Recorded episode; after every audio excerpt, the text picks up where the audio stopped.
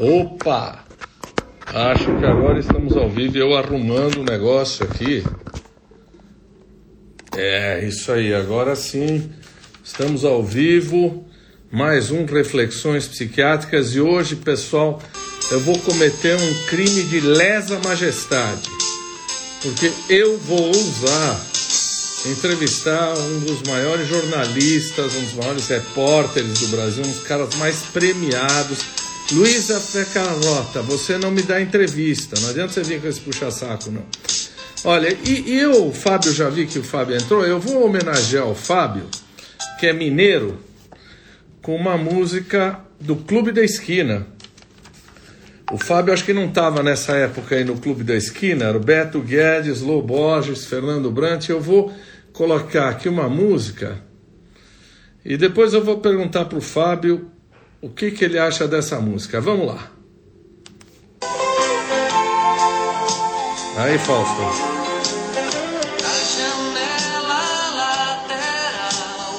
Do quarto de dormir Vejo uma igreja, um sinal de glória. Vejo um muro branco e um voo de pássaro. Vejo uma grade, um velho sinal.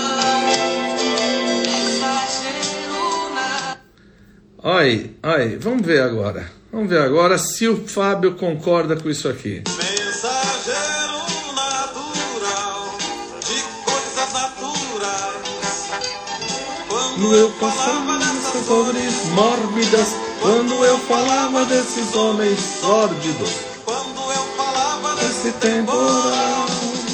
Você não escutou, você não quis acreditar.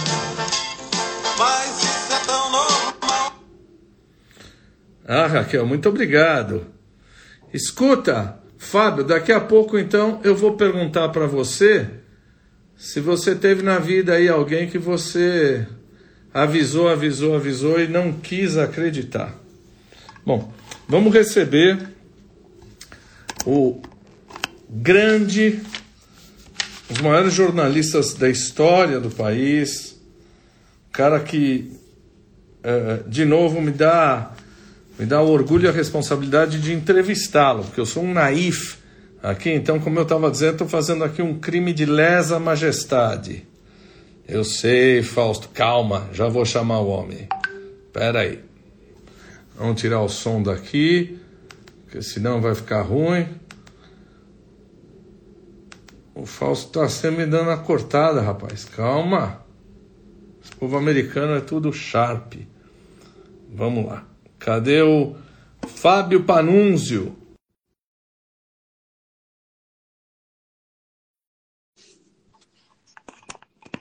Cadê o homem?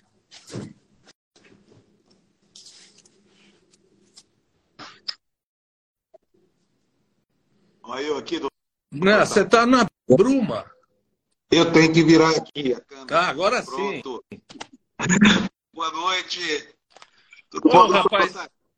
Fábio, olha, eu estou falando sério. É um crime de lesa majestade entrevistar você, porque você é uma das figuras mais queridas, mais competentes da imprensa brasileira. E você foi tão gentil de me permitir ter essa ousadia, viu? Muito obrigado mesmo. Imagina, doutor. Para mim é um privilégio poder estar aqui nesse espaço, sim. Eu sou um admirador seu, né? É, não é segredo para ninguém, porque eu vivo elogiando o senhor lá no meu canal. E, e tem muito gosto de estar aqui hoje com vocês aqui. Espero que, que a minha presença aqui sirva para alguma coisa. Opa! num canal que trata de problemas psiquiátricos. É. Então vamos só. fazer o seguinte: eu deixo de chamar você de Sua Majestade e você deixa de me chamar de doutor?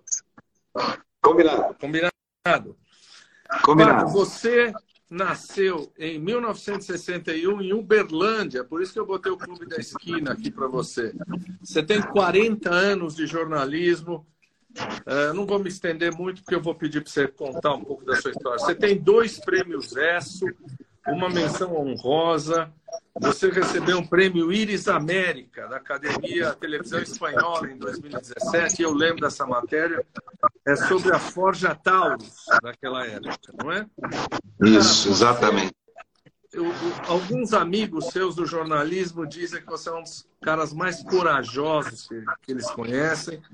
Alguns vão vir falar mal de você daqui a pouco. E você, você corajoso, eu não sei se você foi corajoso ou temerário, você fundou a TV Democracia um mês antes da pandemia. Foi isso? Então, Foi, conta... eu não sabia que ia ter pandemia, né, doutor Taki? É... Eu não sabia. Me conta aí, conta um pouquinho a tua história, Fábio. Como é que você começa? Como é que você vai para os maiores órgãos de imprensa aí?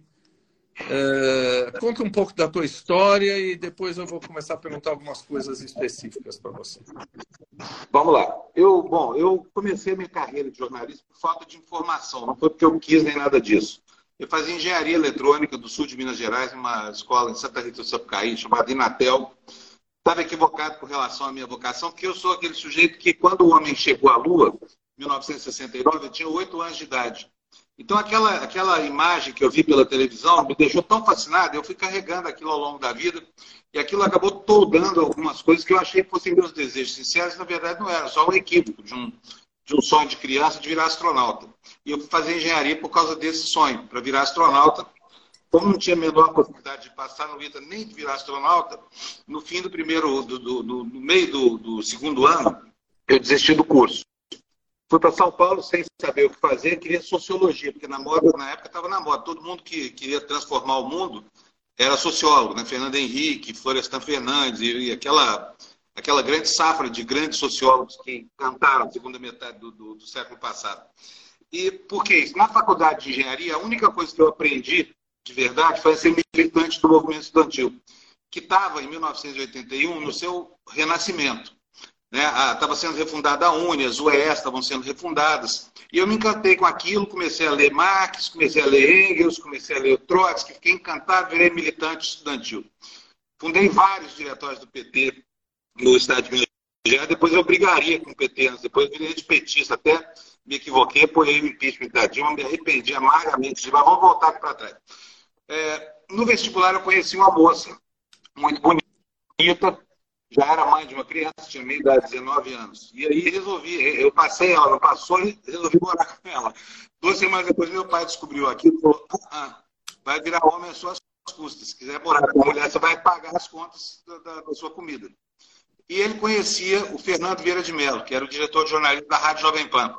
Na época, e é preciso contextualizar, a Jovem Pan não era o que é hoje. A Jovem Pan era uma empresa seríssima, né? E, enfim, era uma bela emissora de rádio. Conseguiu para mim lá um emprego. E fui eu pagar minhas contas com aquele emprego na Rádio Jovem Pan. É, no fim do ano, isso foi, isso foi mês de julho, tudo aconteceu em julho de 81. No fim do ano, eu já não queria mais ser sociólogo, queria continuar sendo jornalista, porque eu achei que era um instrumento de transformação. Fábio, tá meio tá fazendo eco o teu microfone, a tua fala. Vamos ver se é só o Fábio ou eu também. Vamos lá. Deixa eu tentar colocar isso aqui no meu fone de ouvido, doutor. Tá aqui. Tá, vamos lá aqui. Eu vou, eu vou tentar, eu vou tentar.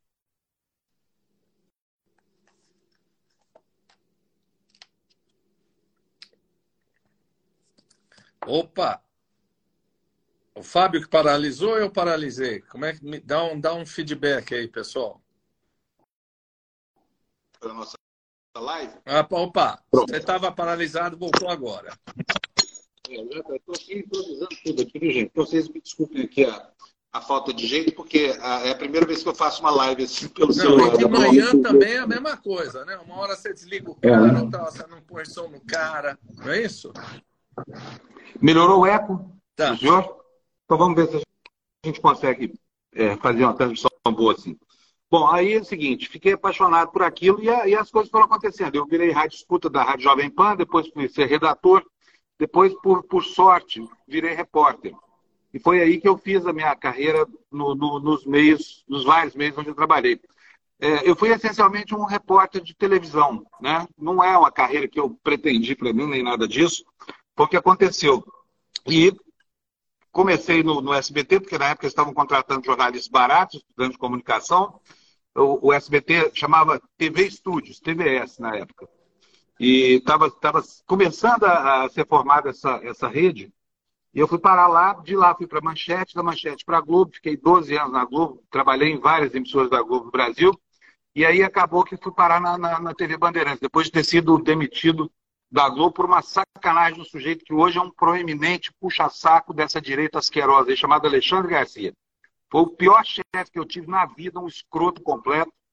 Enfim, foi ótimo porque na TV Bandeirantes eu encontrei a condição que eu precisava para ter uma carreira de repórter, é, que foi uma carreira muito bem sucedida sob certos aspectos, assim, porque teve essas premiações todas que o senhor citou, mas me deu a oportunidade de conhecer o mundo, de fortalecer as minhas convicções, a minha antipatia pela, pela, pela falta de ética é, na política, né, que é, que é um, um postulado que eu venho defendendo até hoje, em alguns momentos até com um certo moralismo, do qual eu me arrependo bastante, depois a gente pode falar sobre isso se senhor quiser, mas de maneira geral orientou toda a minha vida, né, a, a vida que viria a seguir. E na, na TV Bandeirantes eu tive a oportunidade de fazer tudo que um jornalista de televisão faz. Eu fui apresentador de telejornal, eu viajei o mundo inteiro, eu cobri as viagens presidenciais de quase todos os presidentes da República, até o, o, o o, o, a Dilma, né? depois disso eu me afastei da, da Band, me afastei da Band, mudei de função, virei apresentador de telejornal. E fui fazer uma das coisas mais chatas que tem na televisão, que é apresentar telejornal. Quando o Boechat morreu, naquele acidente pavoroso, eu era apresentador do Jornal da Noite, era o segundo jornal da, da TV Bandeirantes.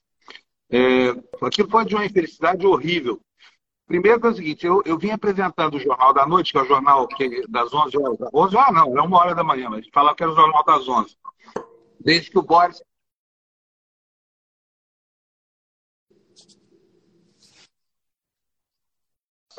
né, com as minhas chefias, essa coisa toda, e isso durou muito tempo, quatro, cinco anos. É, todos os governos é, que eu cobri, ou, ou, ou é, que, eu, que, eu, que eu critiquei como, como jornalista, essa coisa toda, tiveram uma paciência cidadã comigo. Nunca ninguém pediu a minha cabeça, a não ser em alguns, mas quando começou o governo Bolsonaro, isso tudo mudou. Houve uma pressão muito grande da Secretaria de Imprensa da, da Presidência da República para que, o, que o meu patrão me demitisse. Por quê? Porque eu tinha um Twitter, na televisão não tinha autonomia nenhuma. Eu era um. Um, um, um vou falar a palavra errada aqui, não digo que eu não sei como é dela. Era um ledor de teleprompter. Eu não tinha autonomia nenhuma ali. Mas eu tinha o meu Twitter, onde eu me colocava falava o que eu pensava, e eu achava um absurdo. Já achava um absurdo o Brasil é, ter escolhido um nazista como o Bolsonaro, um terrorista, que começou a sua vida política promovendo atentado terrorista, sabe? Eu achei, achei aquele processo todo absurdo. Eu criticava com muita, com muita veemência no meu Twitter isso. E o Fábio Weingarten mandava os meus tweets para os meus chefes na TV Bandeirantes. Isso gerou uma situação muito ruim para mim lá. Então, foi, foi, uma, foi uma, foi uma situação é, péssima, apesar de ter uma relação muito boa com o meu patrão, com o meu diretor, mas a coisa desandou. E houve um determinado momento em que eu, apresentador do Jornal da Band, substituindo o Boechat, estava tão pressionado que eu tive um infarto. Eu cheguei no, no, no hospital, senti uma dor no, no ombro aqui, fui no ambulatório da TV, infelizmente não tinha um médico lá, acabei infartando no Hospital São Luís, ali, ali do lado da Bandeirantes, no Morumbi, em São Paulo. E, e, aí, nos dias da minha recuperação, levou duas semanas até que eu voltasse a, a trabalhar, eu resolvi me afastar daqui. Eu vou morrer aqui, eu não aguento essa pressão, não é a vida que eu quero, e eu vou, vou embora daqui. Eu, eu queria fazer uma, um canal no YouTube, porque achava, erroneamente, que ia ser tão fácil sobreviver aqui na internet quanto era sobreviver tendo um patrão que te paga as férias, o 13 terceiro salário, né, que não atrasa. E, e não é, não foi exatamente isso que eu encontrei. Eu passei de setembro de 2019 até é, fevereiro de 2020 montando a TV Democracia. Criei um estúdio lindo, tinha, tinha uma produtora maravilhosa, tinha quatro sets de, de filmagem, peguei toda a minha indenização, que não era pequena, da minha saída, e montei essa produtora. Acontece que ela foi inaugurada no dia 10 de fevereiro. No dia 12 de março, a pandemia fechou tudo. Fechou, inclusive, a minha produtora. Que estava começando a prospectar trabalhos, essa coisa toda, e da, e da, produtora em si, que tinha uma proposta de produção comercial. Era isso que me sustentar, não era a TV Democracia. A TV Democracia era o meu idílio, era o meu sonho. Era a minha maneira de me colocar para o mundo. O que, que sobrou? Foi embora o feijão, fiquei com um sonho só. E o sonho custa dinheiro. né? E, e, bom, mas foi ótimo ter construído a TV Democracia, porque desde então eu nunca recebi sequer uma proposta de trabalho para um freelance, se, se, se, se, se o senhor puder acreditar nisso. Um jornalista que tem dois prêmios essa, uma menção honrosa, não, não recebeu em três anos uma proposta de trabalho. E me deu muito prazer fazer a TV Democracia, porque eu me sinto ali, doutor Tac, cumprindo uma obrigação cidadã, sabe?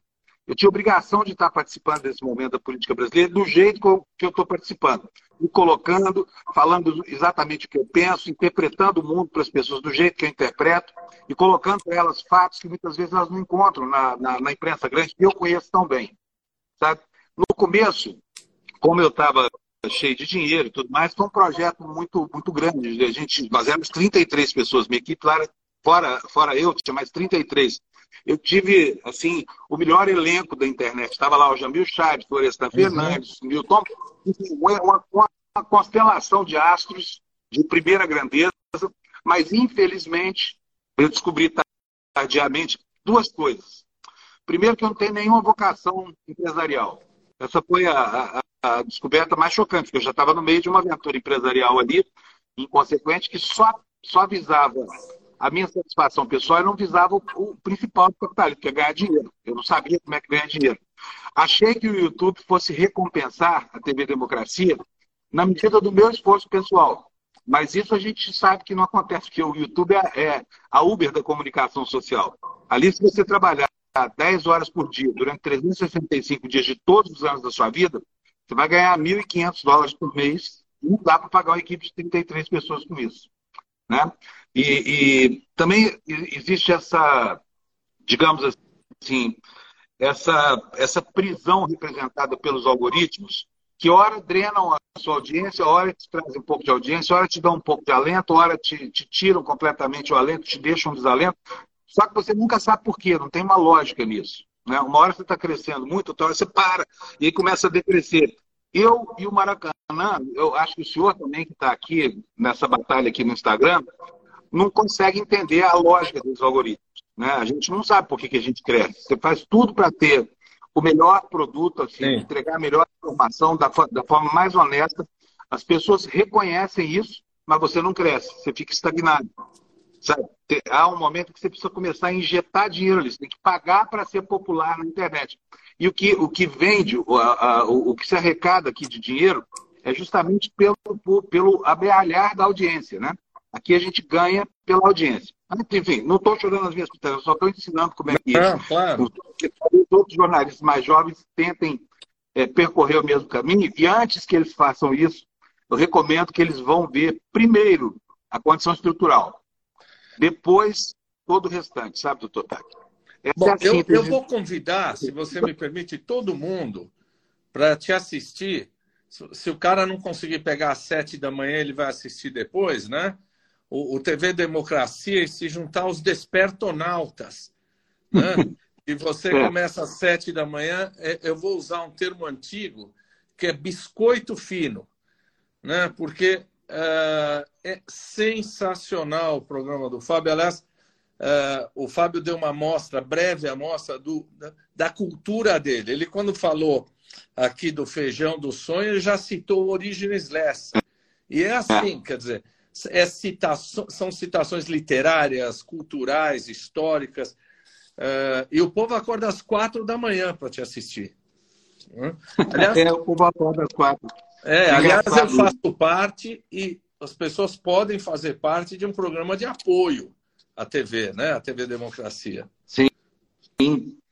É, é, é, um, é um canal muito aberto, né? Eu, assim, eu que vim da, da, da televisão, gostei muito desse ambiente dialógico, doutor, estar aqui, e, e eu busco o tempo todo criar uma interação que seja real, sabe? É óbvio que não dá para a gente conversar com todo mundo, mas a minha comunidade é uma comunidade que dialoga com o canal o tempo todo. A TV Democracia é feita muito da participação das pessoas que, que assistem o canal. Elas falam, elas entrevistam, elas perguntam para os. Quando eu fiz os debates, por exemplo, a gente fez debate para os, os candidatos a prefeito de São Paulo. Esse ano não deu para fazer. A eleição presidencial, infelizmente, é grande demais para um canal pequeno como o meu. Mas na eleição municipal, eu fiz um debate. A gente entrevistou todos os políticos brasileiros, do Meirelles até o Lula, todo mundo fala com a gente. Enfim, a gente é claramente vinculado ao campo progressista. Uhum. Eu deixo isso muito claro, porque é, a, a maneira como a gente enxerga o mundo vai impregnar, queira a gente ou não, aquilo que a gente fala. E mesmo, e mesmo ao selecionar as notícias que eu vou abordar ou não, eu já estou fazendo uma escolha que passa pelos meus sentidos e pela minha é, dimensão de importância, enfim. São escolhas minhas, né, que são carregadas de alguma subjetividade, também de alguma objetividade, mas a, a, no que elas têm de subjetividade, estou eu ali presente, eu com as minhas escolhas. Eu estou agendando os temas porque eu vou, vou levar para as pessoas refletirem. Então, já dou logo a minha opinião sobre o que eu estou falando, que é para as pessoas possam se defender da minha abordagem. Eu acho que isso é, é honesto. Então, é um canal, assim, eu procuro fazer com a maior honestidade possível para que as pessoas saibam o que está se passando ali. É, obviamente que o canal tem um defeito, ele é manco, ele é coxo de uma perna, porque a e é da perna boa. Por quê? Porque o jornalismo não é só opinião. E o que eu faço na internet hoje é muita opinião, muito mais do que eu gostaria. Eu gostaria de ter é, é, hoje como fazer é a exposição do fato primário, da fonte primária, e buscar lá, respeitando a minha tradição de vida inteira de repórter, e buscar o fato na fonte. Mas eu não tenho hoje como fazer isso. Eu precisaria ter um corpo de repórteres, de editores, isso custa muito caro. É por isso que praticamente todo canal do YouTube que a gente vê hoje trabalha muito mais com opinião, porque a opinião é mais barata, do que, do que com a apuração de informação. Eu gostaria muito de fazer apuração de informação, mas infelizmente isso não é possível do jeito como, como eu gostaria. E a gente, de vez em quando, obviamente, né, você pega. É, é, é, informar é, é, a missão. Informar é a missão. Ainda que essa informação seja uma informação secundária, uma informação já publicada. Porque na imprensa grande sempre tem um viés. Né? E esse viés é um viés muito fácil de notar, mas as pessoas não notam. Uhum. vou falar um viés. Por exemplo, Folha de São Paulo. A Folha de São Paulo deu para chamar a PEC da transição de PEC da gastança. É um absurdo chamar essa PEC de PEC da gastança, porque aqui são gastos sociais em um país que está faminto, tem 33 milhões de pessoas passando fome, e foi uma promessa de campanha dos dois candidatos à presidência da República. Então, dizer que isso é gastança não é só mentira, isso é, isso é, é a ideologização de algo que deveria ter a semântica da informação e não a semântica da opinião. Ah, PEC da gastança está dizendo que você pensa, está em sintonia com o mercado financeiro, que acha que gastar dinheiro com pobre é uma bobagem. Exato. É, gastar dinheiro renovando título da dívida, para os especuladores poderem encher o rabo de dinheiro. Então, assim, a gente vê isso na CNN, vê isso no, no, no Estado de São Paulo o tempo inteiro. Agora, a, o Globo e o Estadão estão se comportando melhor que a Folha, que eu achava que fosse o melhor jornal do Brasil. A Folha teve uma recaída aí, não sei se está com dificuldade de chamar o Bolsonaro de extrema-direita, não sei como. A Folha Bom, pode Fábio, nazista. Deixa eu te interromper um pouco. Você, nós temos um monte de coisa para conversar, uh, mas eu queria que você contasse para nós quais foram as três matérias que você ficou internacionalmente conhecido. Você foi o único cara, o, único, o primeiro jornalista que foi aceito pelas Farc, não é isso? É, você foi é... atrás do negócio da Forja Tal, você pegou o PC Faria. Conta essas coisas que você fez aí. Então, eu era um repórter muito fuçador, Eu, eu sempre gostei muito de, de, de apurar. E quanto mais difícil, isso é uma característica pessoal, eu sou extremamente curioso, sabe? Eu sou patologicamente curioso. Eu preciso saber tudo como funciona. Se eu vejo um, um, tipo novo de motor, eu preciso ir lá e saber como é que é aquilo, como é que funciona. Um eletrodoméstico qualquer, eu preciso saber. E essa curiosidade ajudou muito como repórter, porque o repórter está sempre sendo colocado em situações que ele não domina. O jornalista é um especialista em nada, especialista em generalidade, ele não sabe nada profundamente. Mas ele tem a oportunidade de, de de apalpar o mundo com as mãos, sabe? Assim, de tocar nas coisas. E, e, isso sempre me fascinou. E justamente as coisas mais difíceis são as que mais me encantam. E as que mais me encantavam como repórter. Então, quando, essa, quando eu percebi que eu tinha essa possibilidade, e tudo começou por um acaso. A minha carreira na Rede Globo é uma carreira absolutamente anódina. Não, não fiz nada de importante na TV Globo. Fiz uma matéria, talvez, importante ali, que foi uma viagem para os Estados Unidos para entrar lá com passaporte falso e mostrar como é que funcionava o esquema de, de, de, de ingresso. Foi a única, não lembro de outra. O resto é tudo até de efeméride, não sei o que mais, crime, nada. Um repórter sem nenhuma expressão. Na TV Bandeirantes, como a minha demissão foi muito dolorida, a demissão que eu falei pelo Alexandre Garcia, eu cheguei lá com um sentimento muito produtivo, chamado ódio. O ódio maravilhosas. Eu estava odiando aquela situação, não admitia ter sido é, demitido daquela forma. Não vou entrar em detalhe aqui, porque não, não vem ao caso. Eu posso dizer que foi uma demissão injusta e sacana. E eu, percebendo isso, falei, eu, eu quero uma vingança. Como é que eu vou me vingar dessa história toda? Eu vou mostrar para o Alexandre Garcia que ele cometeu o maior erro da vida dele fazendo isso. Aí, logo que eu entrei na Bandeirantes, me mandaram cobrir a posse do Vasmose na presidência do Paraguai. Isso foi em 1993, se eu não me engano. O dia eu lembro, é 15 de agosto. Foi a posse do Vasmose lá, depois daquele longo período de, de ditadura que o, que o Paraguai tinha vivido. E eu fui para lá. Aí, no dia da posse, era um domingo, saiu no jornal Estava lá todos, os 40 jornalistas da, da, imprensa brasileira tomando café e lendo o jornal. Eu estava lendo um jornal chamado ABC Color, que era o principal jornal do Paraguai, para saber das coisas da posse, enfim.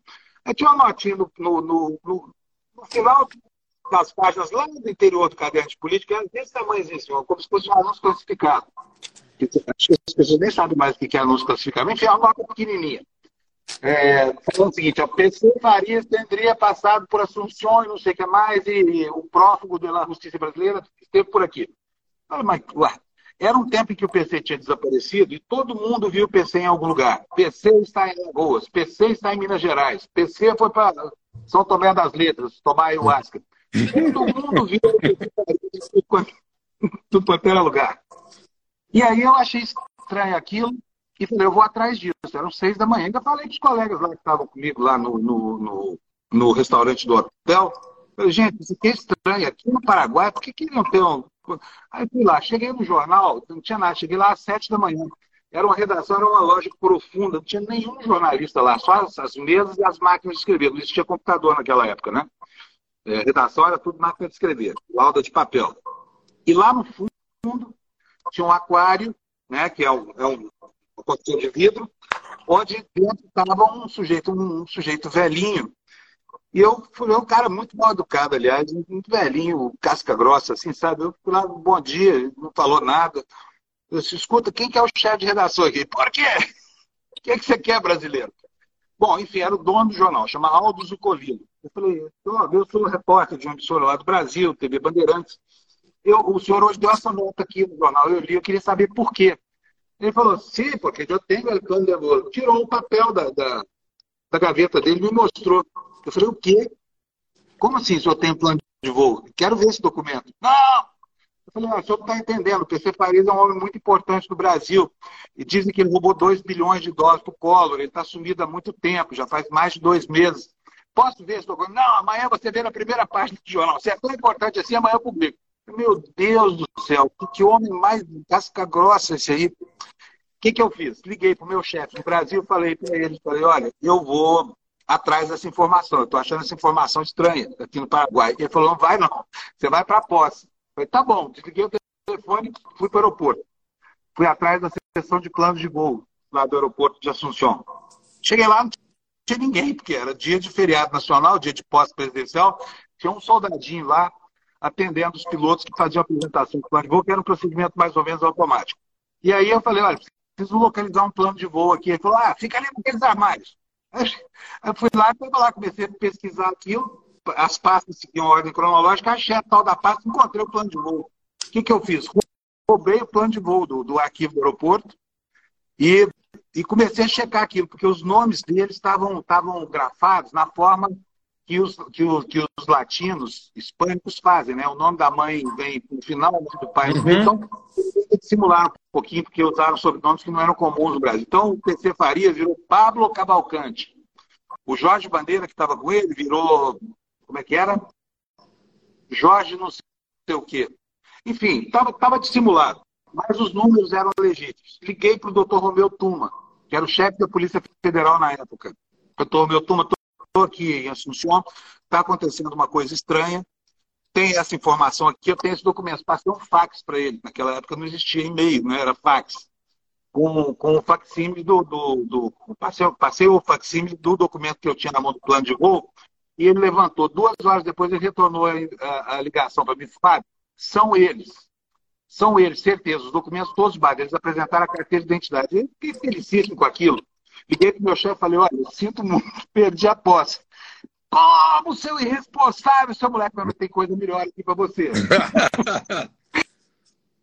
aí, enfim, aí fiz a matéria. A matéria foi ao ar no Brasil, num, jornal que acho que às 10 horas da noite na, na Band, e na miúda, né? Enquanto isso, começou um zum zum lá no Paraguai. Cadê o Fábio Panunzi que não foi na posse, não sei o que mais? Ele disse que ia atrás do PC Farid. E aí, quando veio a notícia, eu já estava na Argentina. Quando a matéria saiu, eu já tinha ido para a Argentina. E aí nós ficamos uns dois meses na frente da Polícia Federal e, e atrás da Polícia Federal estava a empresa brasileira. Eu, a minha vingança estava perpetrada ali, entendeu? Eu fiquei muito feliz porque foi uma, foi uma coisa muito que resolveu o meu problema com o Alexandre Garcia e ainda me deu de presente a abertura para outras oportunidades como essas. Uma delas foi essa na Colômbia. Eu queria saber da Colômbia, eu, fã do Gabriel Garcia Marques, queria saber o que, que era Macondo, do 100 anos de Eu tinha certeza que existia aquela cidade. Né? É óbvio que ela não existe fisicamente, mas eu queria conhecer o interior da Colômbia. Eu achava fantástica aquela descrição né, do, do, do, do Gabriel Garcia Marques e vivia querendo ir. Um dia achei um chefe que topou a parada, vai conhecer Macondo, traz uma matéria lá com as Farc. O Caco Barcelos, que é um ídolo para mim, é uma pessoa que eu admiro muito. O Caco tentou antes de mim, não foi. Ele quase foi sequestrado lá, deu uma confusão danada quando ele entrou na Colômbia, tiveram que tirar de lá as pressas.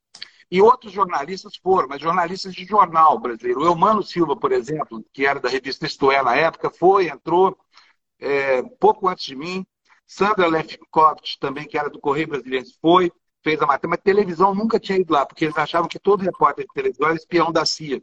E aí eles achavam também que todo repórter de televisão era muito rico e sequestravam para fazer dinheiro, porque afinal de contas a guerrilha tem que comprar arma, munição, bota, comida para aquela gente, essa coisa toda. Aí eu fui, conheci, antes conheci em Brasília o Oliveira Medina, que é um ex-padre lá na Colômbia, que era uma espécie de embaixador das Farc no Brasil. No, no, é, é foi 1999, então era no finzinho do governo Fernando Henrique. Ele já andava lá para Brasília, conhecia o Oliveira e o falou, não, vai, eu te ajudo. Vai ser tranquilo, você tá? leva uma carta minha.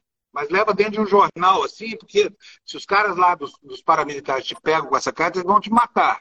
Aí fui levar a tal da carta. Cheguei em São Vicente del Caguán, no centro de uma zona desmilitarizada, criada pelo governo da época, justamente para tentar um armistício com a guerrilha e a pacificação do país um processo que não deu certo.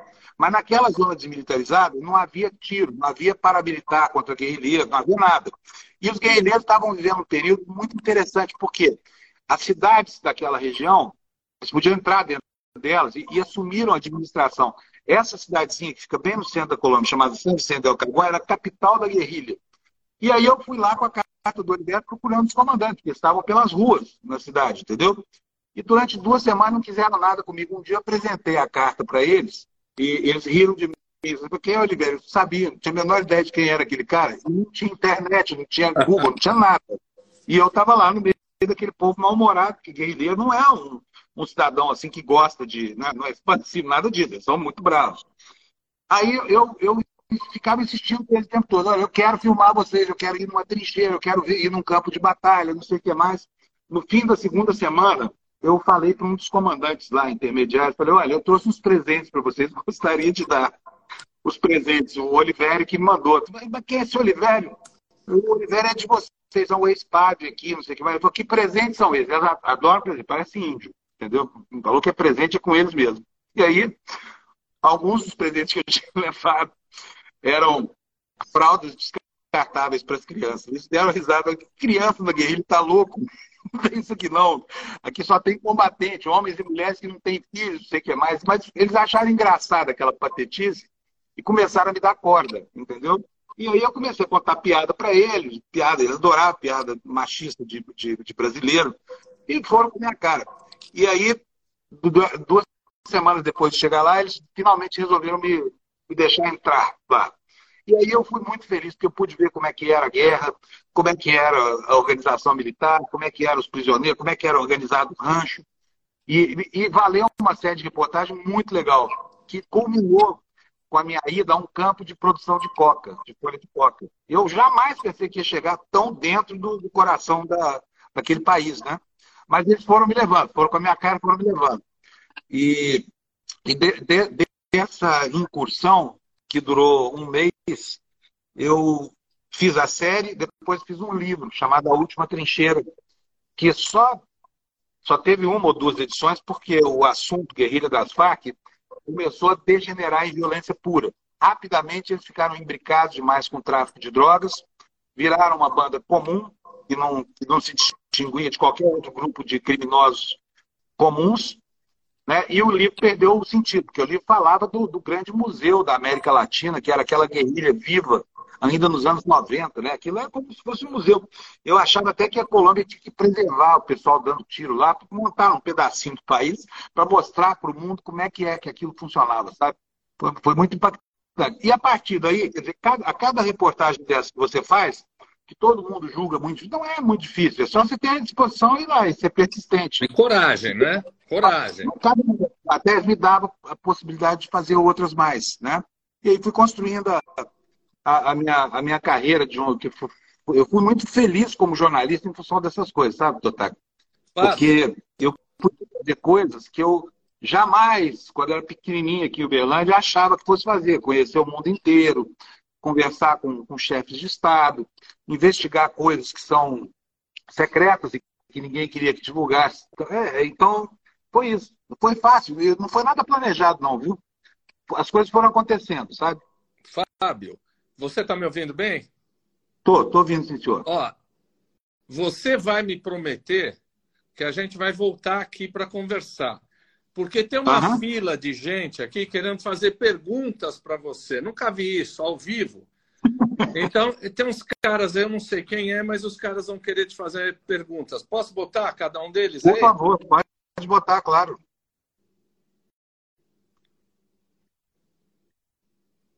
Eu vou aumentar um pouquinho aqui o volume para poder ouvir, porque eu botei baixinho por causa do E. Tá bom áudio, Totac? Olha, vamos ver esse camarada, não sei quem é, mas ele quer fazer pergunta para você. Chegou o homem aí. agora, agora sim, agora Que sim. isso? Esse homem é um homem, esse homem é um anjo. Nós estamos com um anjo na tela aqui, ó. É, é um dos seus maiores entrevistados favoritos. E o Gonzalo fez questão de vir aqui falar mal de você. Pô. Coisa boa, meu Deus, estou tão feliz aqui, viu, doutor Gonzalo? Achei que eu tinha dado feliz do senhor, eu ia ver, só no ano que vem. Lá, lá para quinta-feira. Estou adorando suas histórias, Fábio. Que fantástica essas suas aventuras. Nunca imaginei. Poxa vida, parabéns, viu? Fiquei ah, obrigado. O doutor Gonzalo Vecino, inclusive, o doutor Gonzalo tem umas histórias que nós vivemos juntos, lá para trás, quando ele era do governo, em 96, quando é que ser. Se o senhor quiser contar, só fica à vontade, viu, Gonzalo? Eu não lembro das coisas, eu sou um velhinho, sabe? A gente vai ficando velho, Fábio, vai esquecendo. Você ainda lembra muito bem das coisas. Eu já estou me esquecendo de quase tudo. Então é melhor não tentar forçar por aí. Mas que coisa boa. O doutor Gonzalo já era esse anjão que ele é hoje, lá para trás, do governo Fernando Henrique, quando ele tinha uma posição muito importante. Qual é o cargo do senhor lá, Tô? É presidente da da Anvisa. Foi, o, foi o presidente da Anvisa. Antes começou disso, com a fui, Não, começou com a Secretaria Nacional de Vigilância Sanitária. Exatamente. Aí fechamos a vigilância sanitária e abriu a portinha da Anvisa. Fechamos a vigilância por uma das matérias que eu fiz na Globo, inclusive, que, que deu causa a isso, viu, doutor Taque? porque a gente acabou descobrindo que muitos dos conselheiros, sei lá o que, que é, não lembro mais também, também que sou velhinho, estou esquecendo as coisas. Mas, enfim, tinha farmacêuticos que eram responsáveis pelo conselho de farmácia, era isso, doutor Ela, não lembro mais direito. Era a, a, a Secretaria de Vigilância Sanitária era muito fraquinha, institucionalmente falando, né? Estamos falando de uma estrutura federal importantíssima, maiúscula, que tinha 250 pessoas trabalhando no Ministério da Saúde. Dessas 250 pessoas, tinham 30 farmacêuticos. E todos os farmacêuticos eles assinavam como responsável por farmácia, é. o que é proibido. Quer dizer, o cara que trabalha na vigilância sanitária é, é, é exclusivo. Mas como eu pagava muito mal, e nem era empregado, porque era funcionário de é, agências governamentais da ONU, é, da OPA, eles recebiam um, um, salário vagabundíssimo, não tinha direito a férias, décimo terceiro, tinha direito a nada. Era um regime quase Uber, entendeu? Então, esse, esse povo é que estava lá assinando, dos dois, assinando no setor privado a responsabilidade técnica em farmácia e liberando registro. Né? Então, aí, eu descobri isso que o doutor Gonzalo está falando aí como repórter. Fiz uma matéria na Google e o doutor Gonzalo explodiu com a, vigilância sanitária e foi criada a Anvisa. Mandaram o, o, Serra, quando, quando essa notícia saiu, o Serra falou: demite todo mundo. Todo mundo. Ministro, não tem, não tem, não tem farmacêutico aqui. Sem farmacêutico, esse treco não anda. Se não interessa, demite todo mundo. E demitiu os 30 caras e aí nós ficamos, durante uns dois meses, enquanto repunha as pessoas, trabalhando com farmacêuticos militares. Pegou os farmacêuticos da aeronáutica, da marinha e do exército e forçou a, ir trabalhar na Anvisa. Eles davam plantões na Anvisa durante 15 dias e depois iam embora. Né?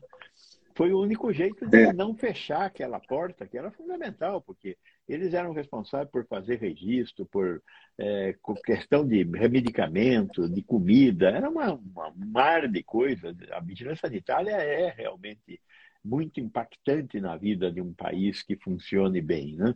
Eu, os cálculos que eu fazia na época que a vigilância sanitária interferia em 30% do PIB nacional, do ponto de vista econômico. Então, você tem uma ideia do volume de coisas que a vigilância sanitária fazia. E grande parte disso era feito pelos farmacêuticos, que tinham dupla jornada de trabalho. Foi um desastre, mas é. certo. Parabéns. Eu, eu, peguei os nomes dos, do, do, pessoal lá do, da, da, secretaria, dos farmacêuticos, e fui a todas as farmácias do Distrito Federal, um por um, até que a gente pegou todos, eram uns 30, né, doutor Gonzalo?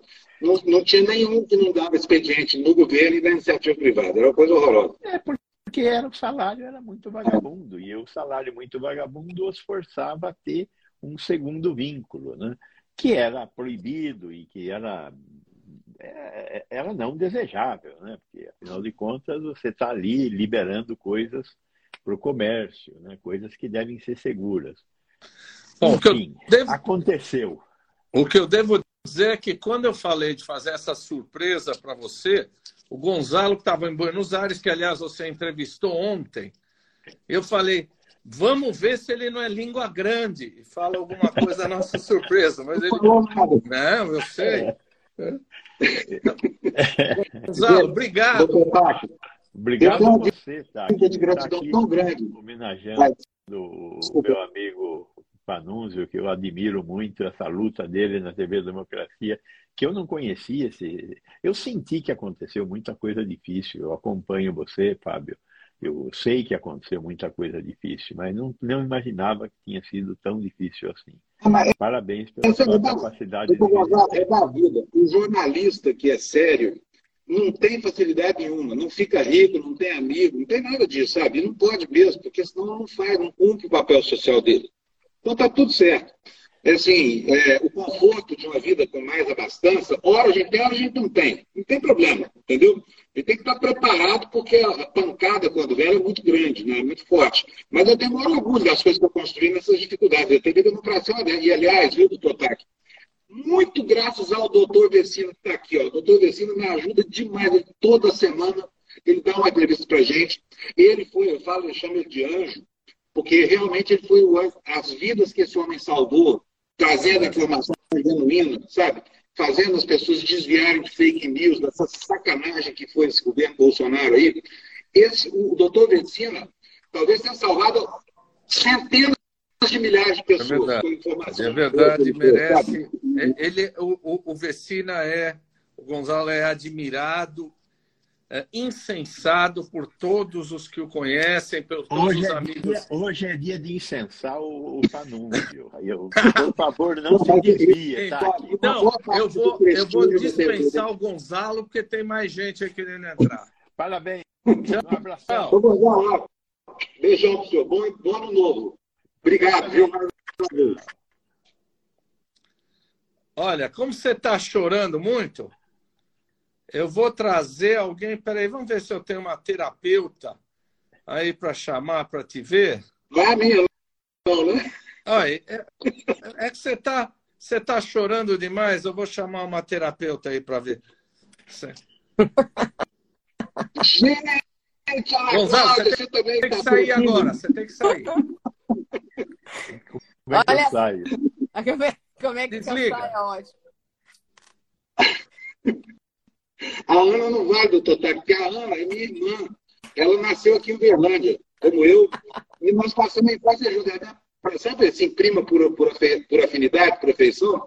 A gente viajava todo mundo junto. Meu pai tinha um veraneio velho aqui, e a gente viajava nas festas, todo mundo, cinco filhos, mas as namoradas, a Ana Cláudia, mas sei mais. Era uma coisa de louco. Peraí, peraí. Então. Aqui, aqui eu estou parecendo você no programa matinal. Eu já não sei onde aperta, onde deixa de apertar. Pronto. Pronto. Olha, essa moça aí disse que vinha fazer terapia aqui para você, porque você não quer apresentar, vocês se apresentarem aí para as pessoas que não os conhecem. Olha, eu acho que o Fábio não contou direito aí a última trincheira, não. Tem muita coisa do Fábio, tá? Que desde criança. O Fábio sempre foi irreverente, sempre foi transgressor, sempre foi questionador, levava a gente à loucura. Sempre foi interessado em tudo. E o pior, era autodidata. Aliás, é até hoje.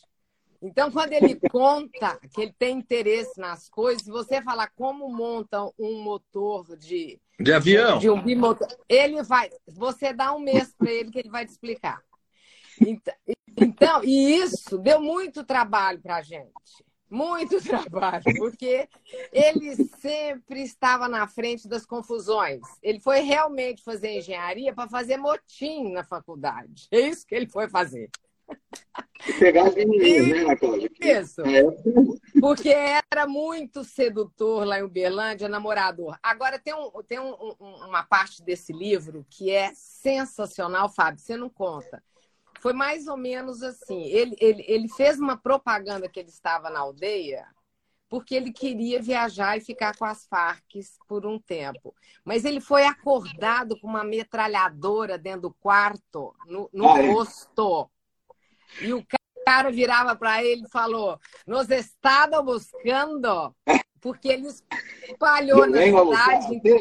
Nunca mais esqueço. E foi mesmo.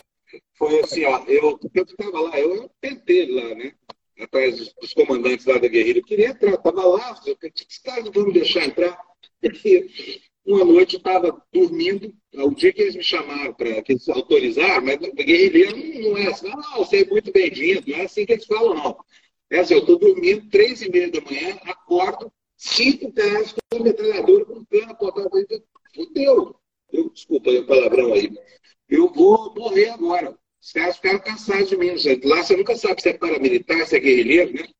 E aí, cara, eu falei, quem são vocês? Ela, somos de la FARC, venimos a buscar. E falei, pronto, danou-se tudo, me botaram aquela cena de sequestro, sabe? Coração tá. na boca, Deus pegou, quase morreu, coitado, o Edson, com aquela, com aquela história. A gente estava no, no, mesmo quarto, assim. Aí, entrando na caminhonete, descendo duas quadras depois, estava lá o comandante é, principal lá da, dessa região. Falou assim, ó, você é muito chato, você vai, nós vamos te levar lá, mas depois você vai prometer que depois que você vê tudo que você quer, você vai embora daqui e nunca mais vai voltar. Do jeito dele. E aí me, me autorizaram a, a, seguir com a, com a matéria. Foi desse jeito, assim, as bem-vindas, né. Mas eram vários que, então, assim, quer dizer, a irreverência dele, eu acho que é, se tornou esse grande jornalista. Fábio escreve muito bem, fala muito bem, muito culto. E a irreverência dele é, fez com que sabe? Foram vários prêmios e a coragem, né, tá? Você inclusive mencionou. Eu, eu, o Fábio acho que nem pensa o que, que é medo. Não existe no dicionário dele. Você já viu o programa dele? Ele chama o cara de seu merda, seu vagabundo. Ele fala umas coisas que eu falo. Alguém vai dar um tiro nesse meu amigo, não é possível. Não, e... Mas é só o Bolsonaro, só do Bolsonaro é. assim. Ele realmente ele é vagabundo, ele é um merda mesmo. Olha o que ele está fazendo, né? É, é, é, um, Mas eu fico, é um vagabundo. Eu fico muito feliz porque na época que tínhamos 17 anos de idade, todos nós saímos de Uberlândia. E, e foi, foi quando a gente ganhou o mundo mesmo. E está na família do Fábio esse DNA de discutir, de ser interessado, de ser irreverente. Então, deu esse produto aí bacana demais. E Ana está na Islândia, fez questão de vir aqui falar mal de você. Pois é, eu falei para ela não ir, tá, ia ter, tá vendo? Só falei para você não ia ir, Ana Por quê? Porque tem negócio de ciclone explosivo, você estou preocupado aí, porque se está fazendo, se em Boston está fazendo 56 graus abaixo de zero, aí deve estar tá fazendo zero absoluto, né? 273 graus. Vou te mandar fotos. Vou te mandar as fotos, porque até para nadar, a gente vai nadar numa água a 40 graus, debaixo de neve. Essa água deve ter congelado também, viu, doutor? Tá 40 graus na, na Islândia. Não sei porque a gente chama de Islândia Iceland, terra Isso. do gelo. Devia chamar Gelolândia, é. não, não Islândia. Ana, super obrigado. Tem fila de gente querendo então vai, falar com o homem. Vai, vai lá, Tati. Fábio, um beijo. Um beijo. Um beijo. Tchau, Ana. Aproveita por mim aí. Viu a Aurora Boreal já? Viu não? Não, espera. Vou começar a expedição amanhã. Um beijo para você. Boa sorte. Um beijo. Vai bem agasalhado. Vai ficar chicoso. Tchau. Pô, até até o fim dessa live nós vamos te arrumar uma namorada. Ah, isso é muito importante. Três anos sem namorada, já não estou aguentando mais. Espera aí que nós estamos tentando achar uma moça agora para você aqui. Namorada, doutor? É, não, mas eu, eu, onde é que está o, o homem aqui que eu estou querendo achar? Ixi, uh, vamos ver, vamos ver se está aqui.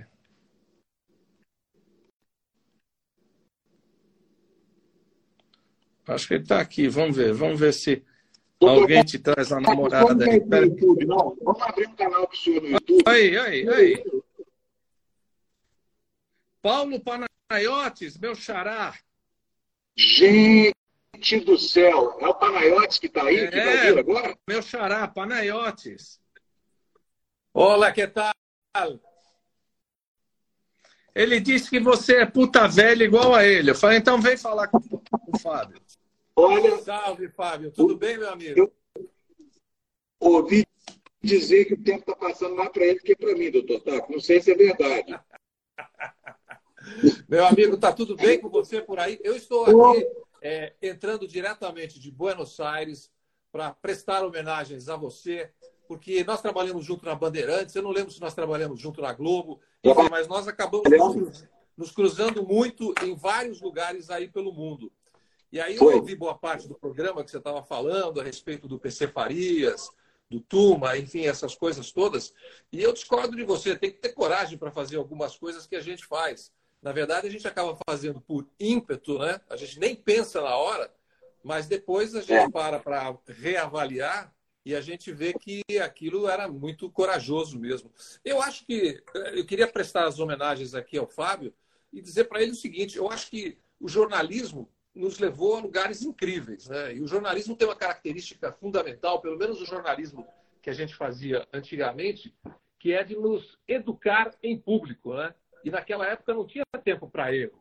Hoje em dia já mudou bastante, enfim, as coisas já mudaram muito. Depois eu quero até saber do Fábio o que, que ele acha, para onde vai o jornalismo. Não sei se a gente vai ter tempo da gente falar sobre isso, mas eu queria contar uma história muito rápida e muito curta que aconteceu também com, com o Dr. Tuma, numa época em que eu fui fazer uma apreensão de uma grande quantidade de drogas que houve lá na Amazônia. E eu sempre tive a característica de brincar muito com os meus entrevistados, até para abrir um pouquinho o coração deles, para poder entrar perguntando aquilo que eu queria. E aí estava tendo uma coletiva lá com o Tuma, e aí uma hora eu falei para ele, doutor Tuma, por favor, vem cá. Eu puxei ele de lado e falei assim, você sabe o que estão falando do senhor aqui? Ele falou, não, Panayotis, o que foi? Assim, aqui nós planta, nós colhe, nós fuma mas se não tomar cuidado, vem o Romeu e Tuma.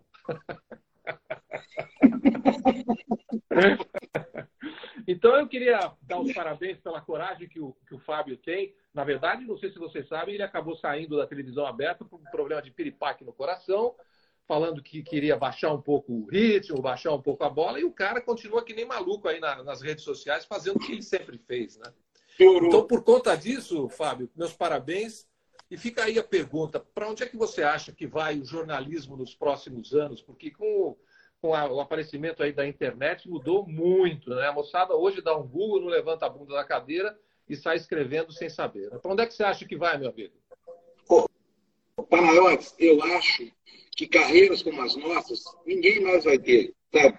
Essa, essa geração que está entrando agora não vai ter a felicidade que nós tivemos. O Panayotes também foi, foi muito feliz nas coisas que aconteceram com ele, pôde escolher durante muito tempo. O Panayotes é muito mais refinado do que eu, um sujeito enfim, não é tosco nem nada, e, e, teve a felicidade de poder, de poder observar o mundo, os prazeres do mundo também, além das, das desgraças do mundo, que foi o que eu estava sempre no meu horizonte. Agora, eu acho o seguinte, Panayotes, o, o, jornalismo em si, embora essas mídias novas, essa possibilidade da, da, da, do diálogo, até o metaverso, tudo isso cria novas possibilidades técnicas, mas o jornalismo continua sendo o embalamento ético de um conjunto de técnicas de apuração. Né? É, agora, o, o, a perspectiva de uma carreira, o jornalismo corporativo, como a gente fez, o, e ainda pegar um ambiente de renascimento de uma democracia, como foi né, o, que orientou as nossas carreiras nas redações, acho que isso não deu mais. Mas o jornalismo em si vai precisar outra vez ser valorizado pela população. Porque existe hoje um mito de que jornalista é chato, que jornalista não presta, que é tudo corrupto, que não sei o que mais. Não é nada disso. jornalista é um profissional essencial. Eu, doutor Tato, olha só, a pergunta do Panalto me dá uma oportunidade. Sabe quem foi que começou o negócio da queda da Bastilha? Foi um jornalista, com um discurso informado, sabe? O, a, a, empresa, desde a invenção da peça de Gutenberg, ela sempre serviu a causas que são contra-hegemônicas. Os folhetins da época do, do Renascimento, eles começam com a crítica literária e logo, logo eles divulgam a monarquia e, e o próprio feudalismo. A nobreza, a nobreza quis virar burguesia, ela incorporou os valores da burguesia e isso acabou fazendo com que ela se desfigurasse. Né? E aí veio essa. surgiu, eclodiu o capitalismo, enfim, acabou o feudalismo, enfim, veio toda essa perspectiva de democracia ocidental que a gente, que a gente tem como, como dogma hoje aqui da, da, das nossas vidas. Agora, é, o jornalista nunca foi muito bem quisto pode ver o seguinte, olha, durante a ditadura brasileira, talvez a, a, a imagem mais icônica tenha sido a daquela morte horrorosa do Vladimir Herzog. Aquilo acabou mobilizando a sociedade inteira para os horrores de uma ditadura que muita gente não percebia naquela altura do campeonato.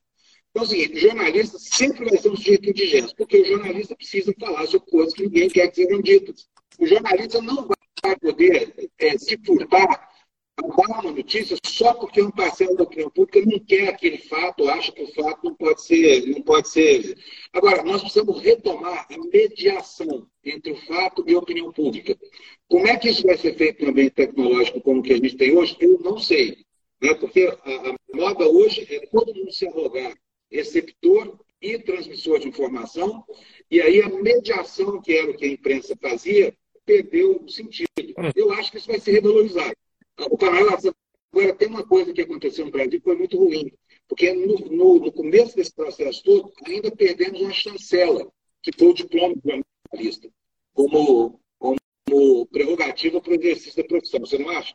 Sem dúvida alguma, sem dúvida alguma. Mas até para tornar o papo um pouquinho mais leve e para deixar as outras pessoas que estão na, na sequência aí para te perguntar, jornalista sempre teve esse, papo, esse, esse papel de ser o cara que fica cutucando a sociedade e tal, especialmente nas épocas de regime militar e tal. Então eu lembro sempre do saudoso Aparício Torelli, barão de Tararé, que foi várias vezes preso na ditadura e tal, e ele sempre, sempre apanhava e tal, os caras entravam. Então ele colocou uma placa na porta dele, escrita assim: por favor, entre sem bater. Exatamente. Ele é maravilhoso. Eu vivo usando as, as aí, eu queria deixar então um grande abraço para você, meu amigo Fábio, e dizer o seguinte: eu concordo com absolutamente tudo que você falou, menos com uma coisa.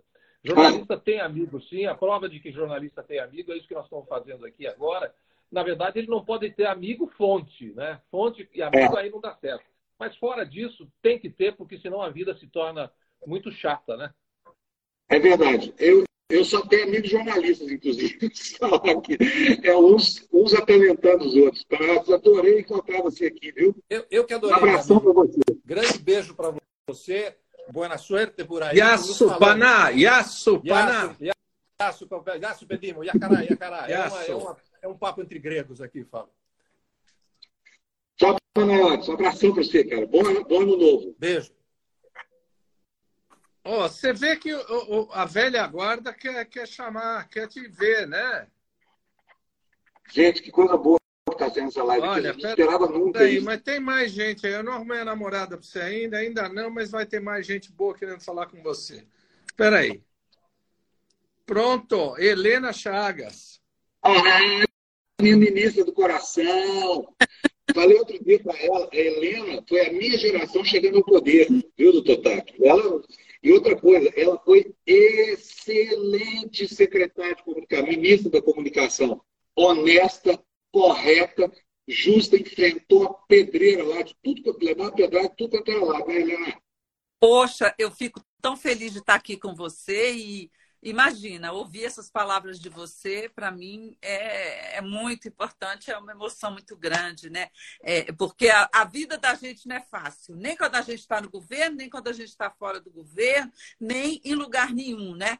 É, é eu estava escutando aqui você conversando com o Panayotes e, e, você lembrando, e um pouco antes, né?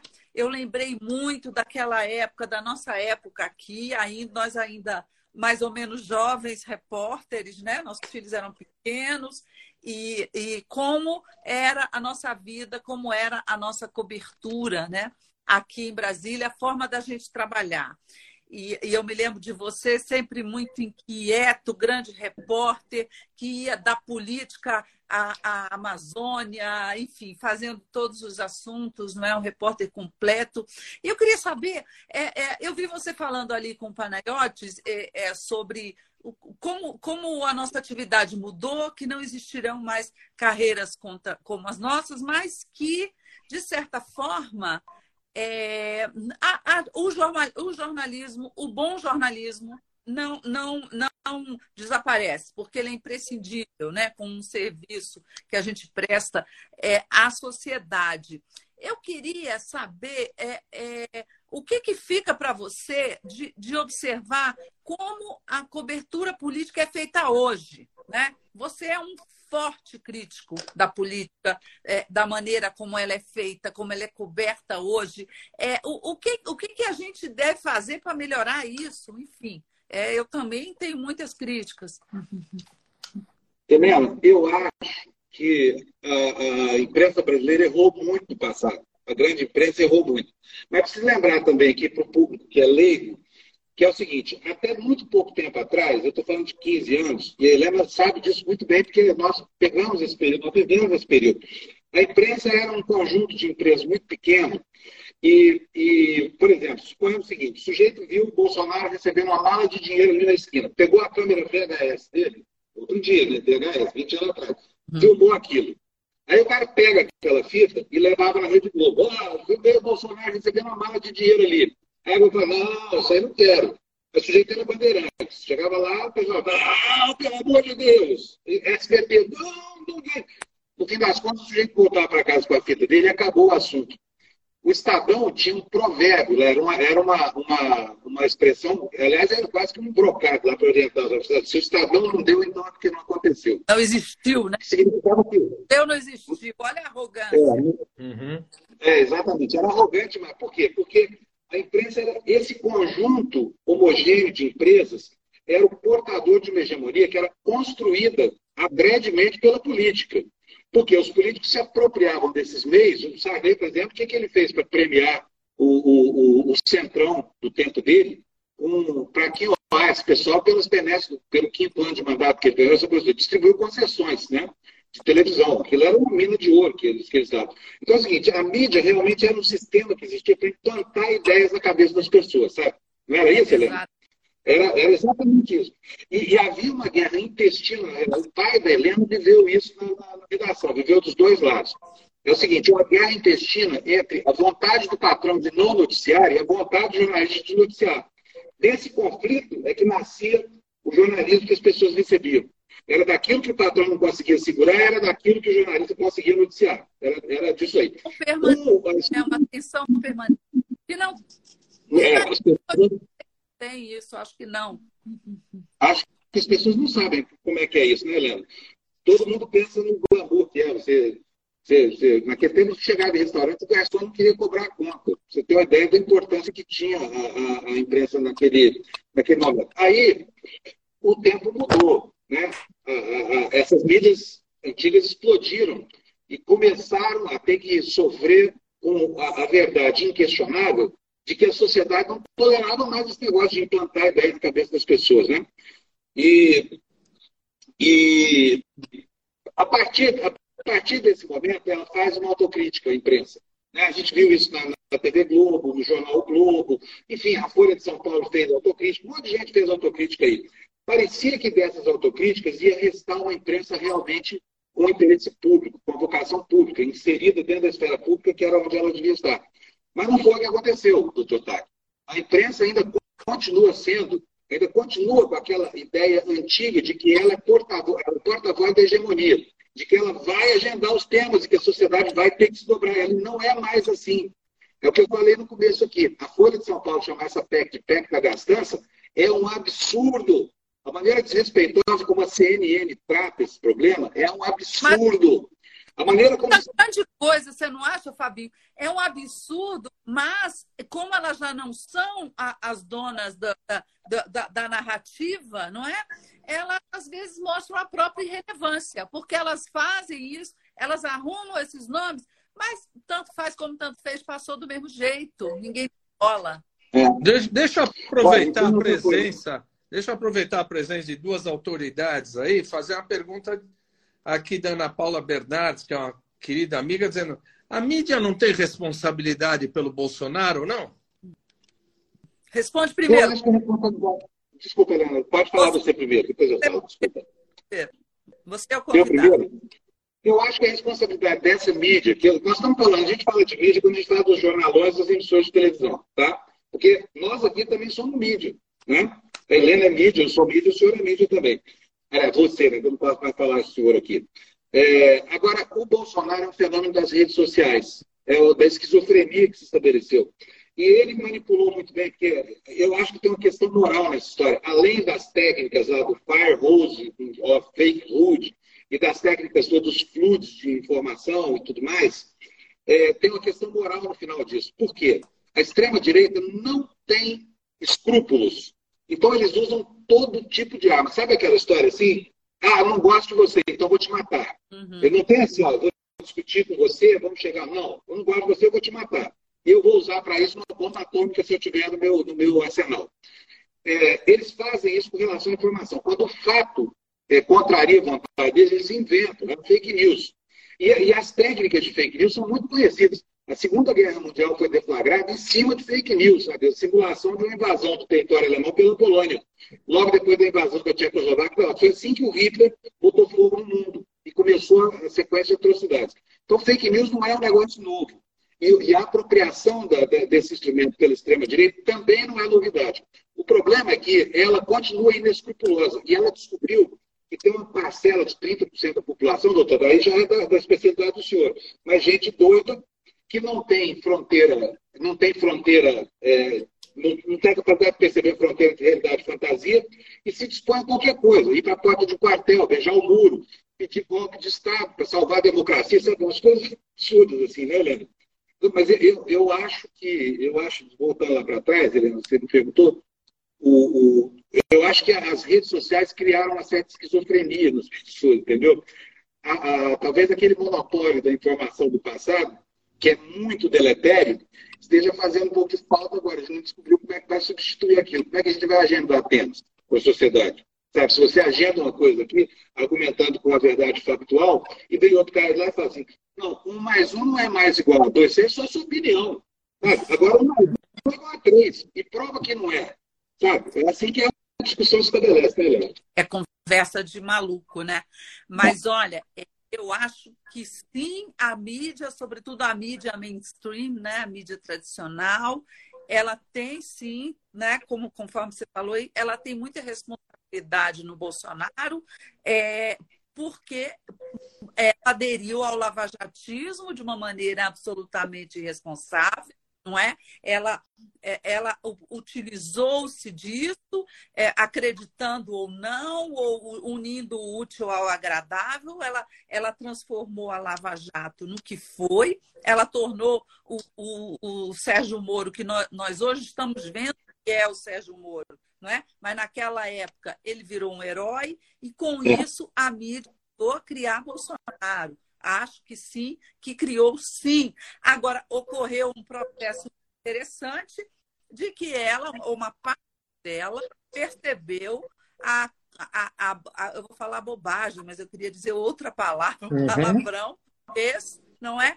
Num determinado momento, viu, que levou o país à beira do abismo do, do, do golpe, do, do, do, final da democracia, e, e nesse ponto a mídia resolveu pensar, e aí você notou ao longo do, dos últimos tempos da campanha eleitoral, você notou uma postura é, é, da mídia bastante crítica em relação ao Bolsonaro, não é? E menos em relação ao Lula.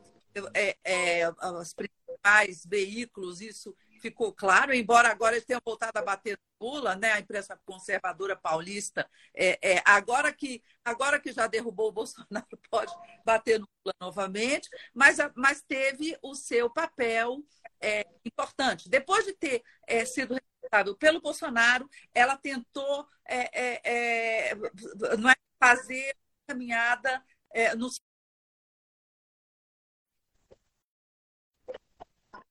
decente né? Se não fosse de, de, de, fazer, contar os casos todo dia, esse consórcio, o, o Bolsonaro teria engrupido o Brasil, teria enganado o país inteiro em relação aos números da pandemia. Então, ela teve seu papel. Agora, o que a gente espera, né, Fabinho, né? Não é, não é doutor Taco? Tá. É, e, e esse pessoal tem aprendido, não é?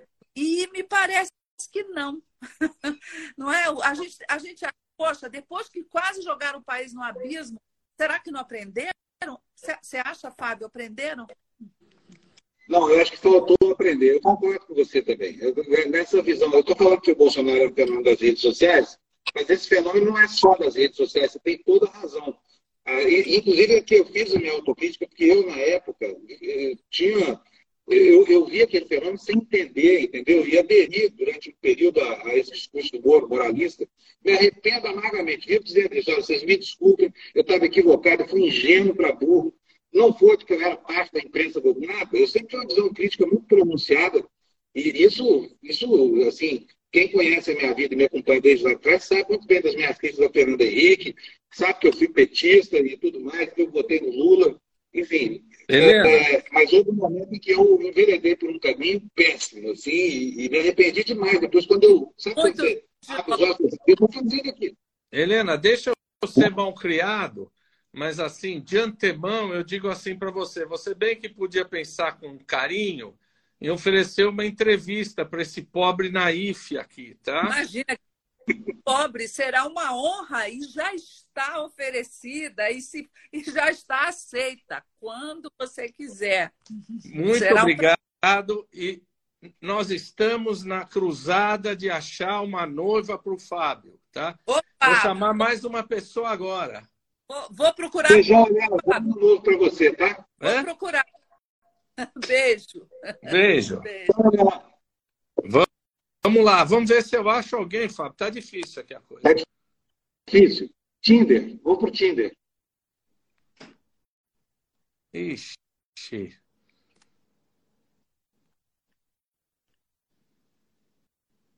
Vamos lá.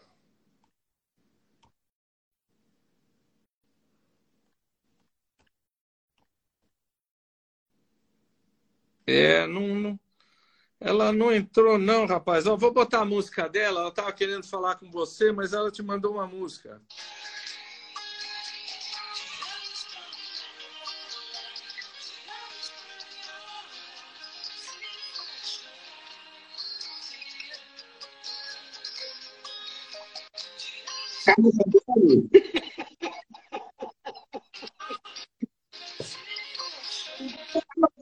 Você não casava com ela, não? Não casava com ela? Não. Casava não, doutor. Não, né?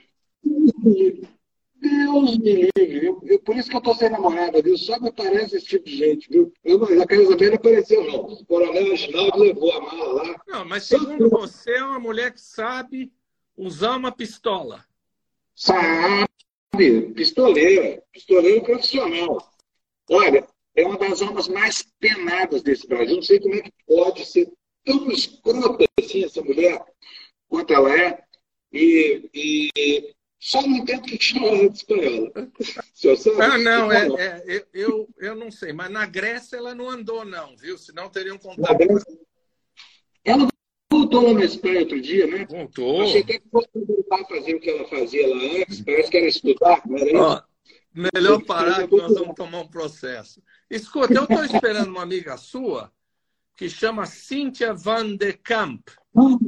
Só que ela, ela não está entrando, rapaz. Ela confirmou tanto, acho que deve estar tá com algum problema de entrar aqui. Cadê ela? Eu vou mandar um zap aqui para ela, então, porque não é possível que a Cíntia vai fazer uma desperta dessa justo comigo. É, pois é, cadê a Cíntia? Vou mandar um zap aqui para ela. Vamos ver se ela, se ela é, atende já aqui. Mandei, já mandei. Vamos ver se. A Cíntia, a última vez que eu ouvi falar da Cíntia, ela estava no Chile, na casa do Tebre, tomando um vinho chileno lá, muito bom. Que eu nem sei qual é. Que tinha sido, inclusive, prometido para mim esse, esse, esse vinho. E o Tebre passou aqui pelo Brasil, mas não entregou a garrafa, não, sabe? Vamos ver se eu consigo achá-la aqui. Se não, tem mais gente querendo falar com você. Hoje eu estou fazendo aquele Essa é a sua vida. Tá, tá mesmo. Estou adorando isso aqui. Cíntia Van. É isso, né? Cíntia Van den Van den A Cíntia foi minha colega de rádio Jovem Pan. Brilhante. Ela, ela, ela era a, a nossa princesa, sabe? Assim, é muito culta, muito bem dotada. Falava alemão, francês, italiano, inglês bem. Ela dá, a Cíntia dá aula de francês para americanos. Agora não dá mais, está aposentada desde o ano passado.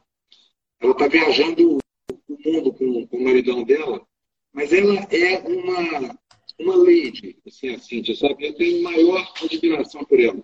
Ela esteve comigo na TV Jovem Pan, na, na TV Democracia, foi correspondente lá em, Washington, fez um trabalho belíssimo com a gente, sabe? Então, peraí, enquanto a Bruna não entra, vamos ver aqui, enquanto né, a Cíntia não entra, fez um... Vamos ver aqui quem quer falar com você, porque eu já vi a Manuela, sua netinha, mandando beijo aí para você. Vamos ver quem é que está entrando aí, querendo falar mal de você. E olha, cadê você? Cadê você? Eita. Ô, Totaca, eu vou abrir um canal para você no Instagram, viu? No, no, Instagram não, no YouTube. É mais fácil. É mesmo? É. Eu que me atrapalho muito lá, eu sou atrapalhado, eu tenho déficit de atenção, então tudo é mais difícil para quem tem déficit de atenção. Ó, oh, eu também mas é mais... tenho déficit de atenção, mas vamos ver se entra.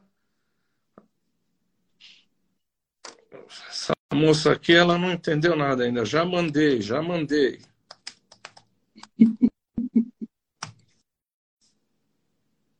Bom, você sabe quem é que chama Bruna Panúncio? Sim. Então, ela precisa é. entrar pelo celular.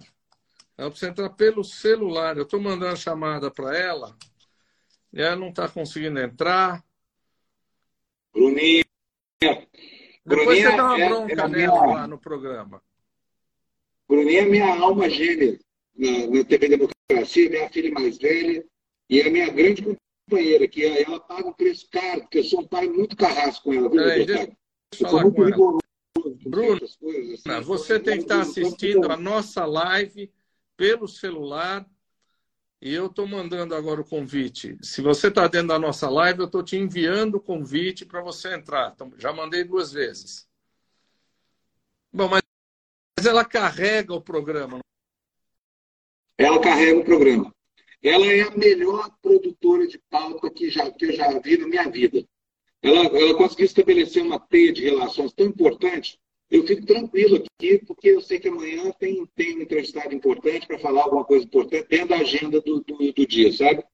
É muito bacana isso. A Bruna realmente virou uma grande. E ela acha que é pouco, ela, ela quer muito mais que mas ela é tão boa do que ela faz. Ah, agora Oi, sim, vai, vai. Tá Oi, pai. Oi, doutor Taki. Minha Cadê a sua filhinha que ficou querendo ver o avô? Não estou reconhecendo, ah, agora ela está longe. Brasília com o pai é. dela. Ah. É. Ô, Bruna, como é que esse cara é bom chefe ou aqueles chefes capitalistas, cruéis, aqueles caras que te fazem trabalhar sem uberização? Você está uberizada aí com esse pai, pai patrão? a verdade ou tem que mentir? Pode falar. Não, mente um pouco, mente um pouco. Agora fala mal de mim. Meu pai é um ótimo padrão, só que comigo ele é sempre mais rígido. Eu acho que por ser a filha dele, então ele quer que eu faça tudo perfeito. Eu já isso falei que isso um a gente trata em terapia, não é aqui que é para você falar isso. Isso é para ser uma coisa muito isso é para é, ela está falando a verdade. Eu cobro muito mais dela do que dos outros. Por quê? Porque, como ela, ela é filha do, do responsável pela coisa toda, ela não pode fazer aquilo que eu não toleraria nos outros. Entendeu? Exatamente. Então, sou muito rigoroso. Por exemplo, ela trabalhou na campanha do Paulo Teixeira. Ela, ela quis, quis conhecer como é que era a realidade da campanha. O que, que eu fiz? Falei, olha, você quer trabalhar na campanha? Você está afastado da TV Democracia. Então, o tempo que durou a, a campanha, ela ficou lá no, no, no, Paulo Teixeira. Ela não participou da TV Democracia. Não deixava, porque ela não entende isso, entendeu? Ela fala assim, mas ah, você está sendo rigoroso demais. Só que eu acho que, que se abrir um precedente para a filha do dono do negócio, eu nunca mais na vida posso estabelecer isso como limite para ninguém que vai trabalhar junto comigo. E é algo que eu não me permitiria. Eu não me permitiria. Entendeu? Mas, olha só, tudo que eu quis dizer com isso foi que a melhor coisa é trabalhar com meu pai. Porque além do meu pai ser um dos melhores jornalistas do Brasil, mais premiados e mais competentes, ele me passa isso todos os dias, essa lição de como ser séria, como ser imparcial, como tratar uma fonte. Em três anos trabalhando com ele, cobrindo política, eu consegui construir muitos passos né, com, os nossos, com as nossas fontes, que acabam nos beneficiando. Então, meu pai me pegou sem experiência e está me tornando numa jornalista de verdade. Então, quando eu falo brincando que ele é muito mais rigoroso comigo, na verdade é um elogio, porque tudo que eu não quero é uma pessoa complacente para me ensinar. Ainda mais meu pai, que é a pessoa que eu mais amo nesse mundo e que eu mais admiro. E o seu pai tem uma coisa que é, é, é um jornalista que empatiza, é um jornalista que fica indignado. Você percebe que ele fica emocionalmente comprometido com a verdade, ele fica bravo, é uma coisa que falta hoje no país, são as pessoas ficarem indignadas com o que estão assistindo, não é? Exatamente. Meu pai é uma pessoa que é bem transparente, o que tem que falar, ele fala. Ele me lembra muito Oscar Wilde, sabe? Jornalismo não é para você querer agradar, você tem que cutucar as feridas.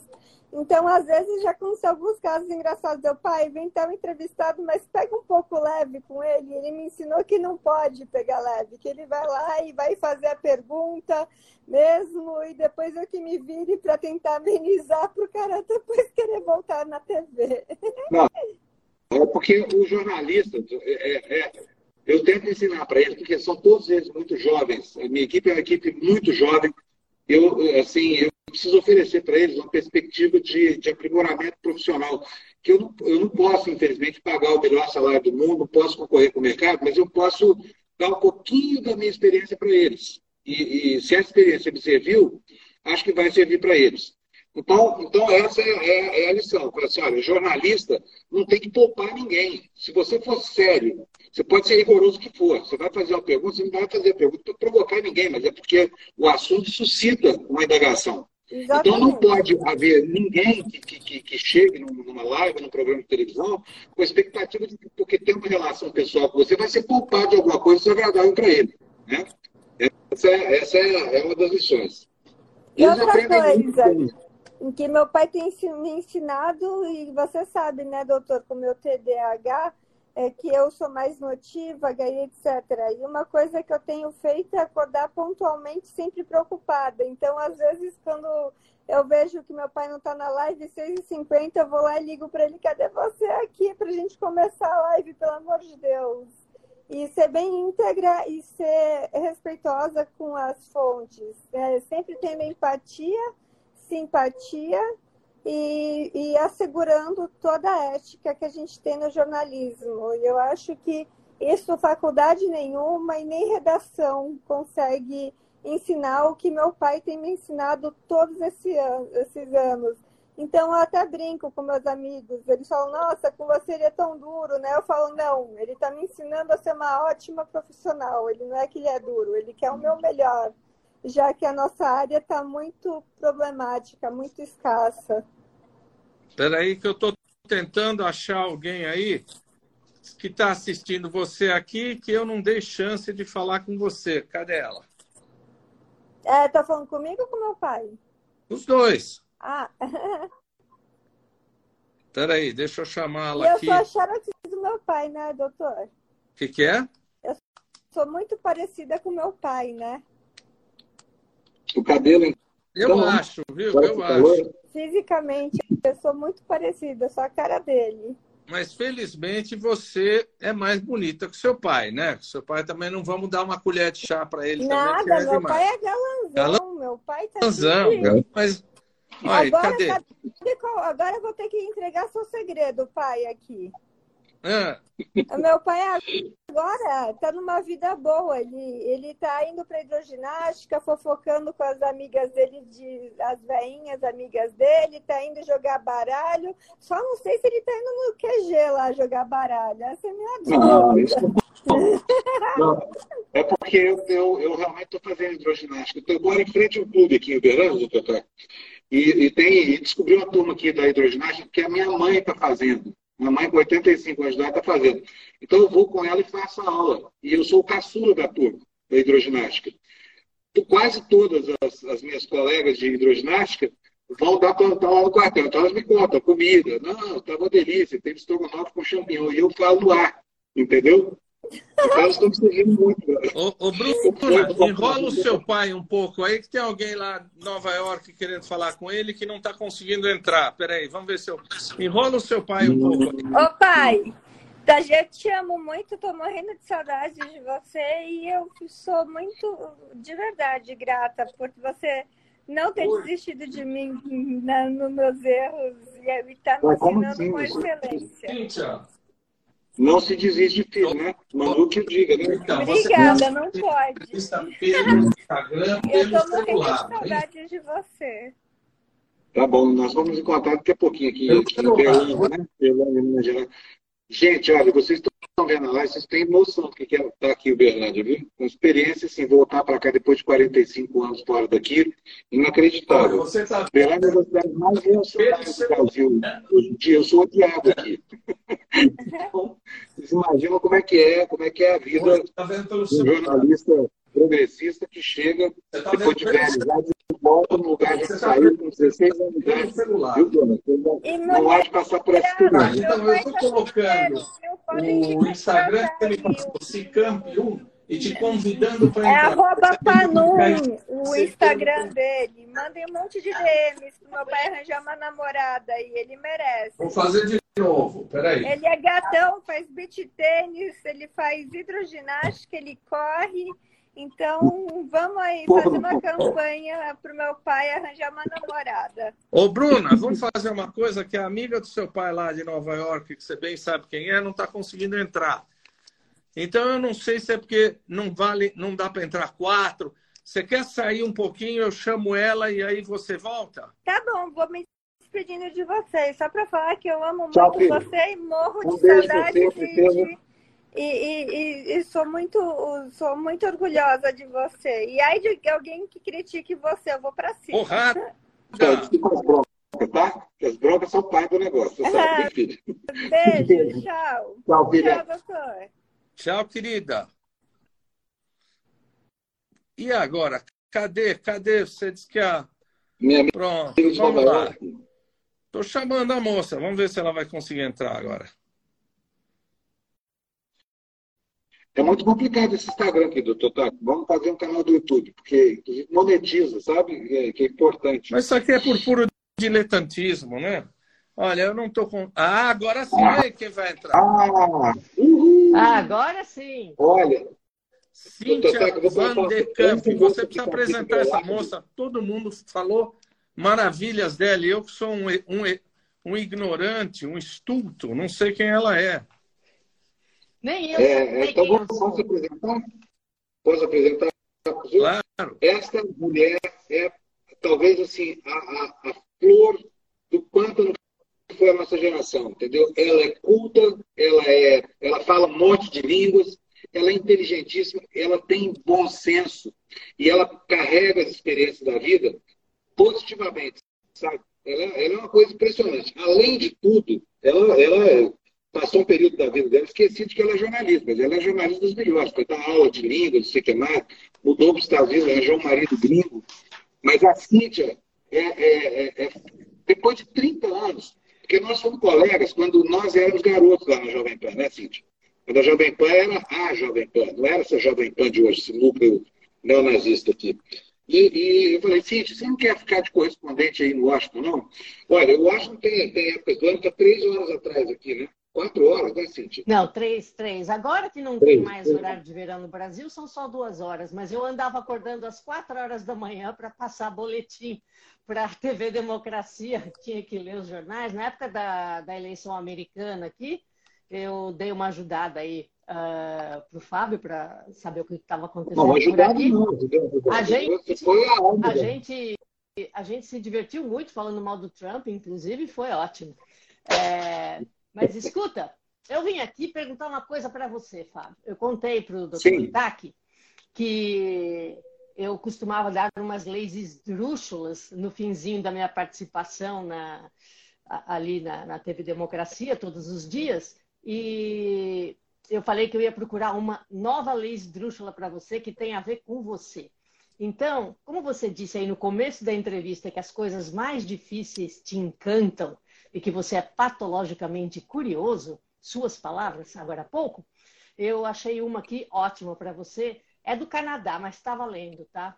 É a lei da, a lei da Autoridade da Aviação do Canadá. É vedado ao piloto comandando um avião uh, que esteja em voo, portanto, um avião voando, aceitar que alguém entre ou saia do avião sem que essa pessoa esteja portando um paraquedas. Portanto, eu quero saber, Fábio, se já entrou alguém no seu avião enquanto você estava em voo. Sair pode até ter sido, agora entrar, eu achei isso uma coisa inacreditável. Olha, de todas as leis estúpidas que você já encontrou, talvez seja mais. Teve uma vez de um cavalo, não teve, Cid? Como é que era mesmo do cavalo? Tem, tem. Como é que era? Tinha uma que era proibido colocar o, o cavalo no segundo andar da sua casa, umas histórias dessas. Tinha muita lei estúpida, mas essa daqui foi realmente, eu achei é. demais. Eu procurei. Não, essa realmente, essa lei me surpreende, porque eu imagino que toda lei, doutor Tark, nasce de alguma situação objetiva, né, que, que, justifica a criação da lei. Mas eu não sei o que, que os americanos os canadenses têm na cabeça, que eles inventam leis estapafúrdias. Imagino que alguém foi jogado de dentro do avião.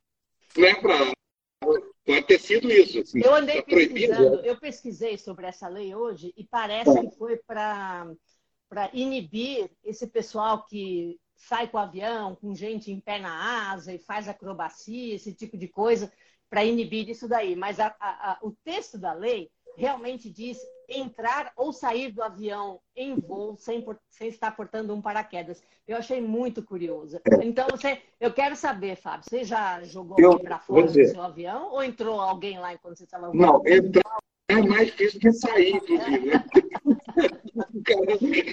o meu impulso sem paraquedas é uma coisa que eu nunca nem ouvi falar que, que tinha acontecido. Agora, sair não. O máximo que aconteceu, ô Cíntia, foi alguma donzela, entendeu? Seduzida por um piloto charmoso, chega lá em cima, mas ao, ao levá-la para as nuvens, o, o dirigente comandante fala assim, Odal desce. Opa!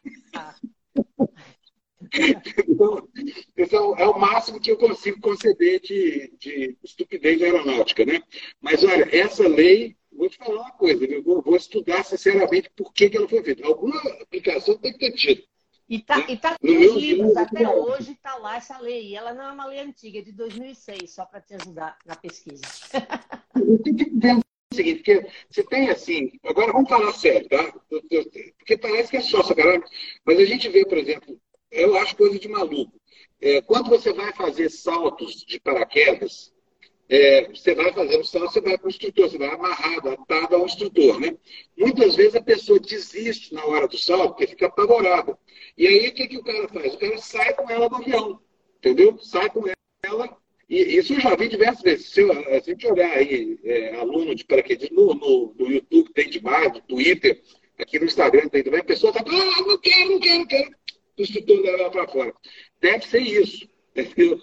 Deve ser, mas eu posso te garantir que no meu aviãozinho, sob a minha responsabilidade, nunca entrou nem saiu ninguém de dentro do avião com a aeronave em voo. No máximo com a aeronave parada do chão. Então agora você já sabe que se for o caso, tem que portar um paraquedas, ok?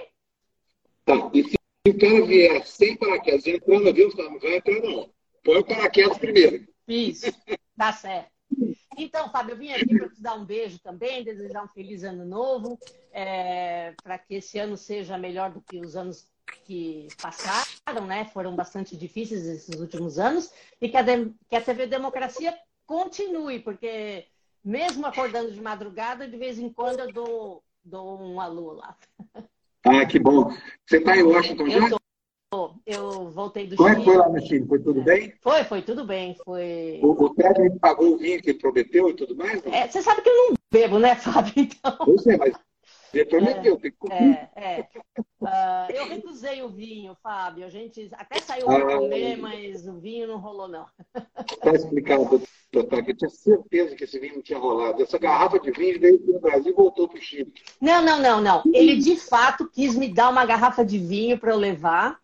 Mas, como eu viajo só com bagagem de mão, não ia, não ia rolar essa história de levar uma garrafa de um hum. litro, 750 ml. Eu falei para ele, não vai passar, os caras, os caras ali da segurança vão ficar com a sua garrafa de vinho, fica com ela aqui, toma sua garrafa de vinho, porque eu odeio carregar bagagem, só levo bagagenzinha de mão para onde eu vou.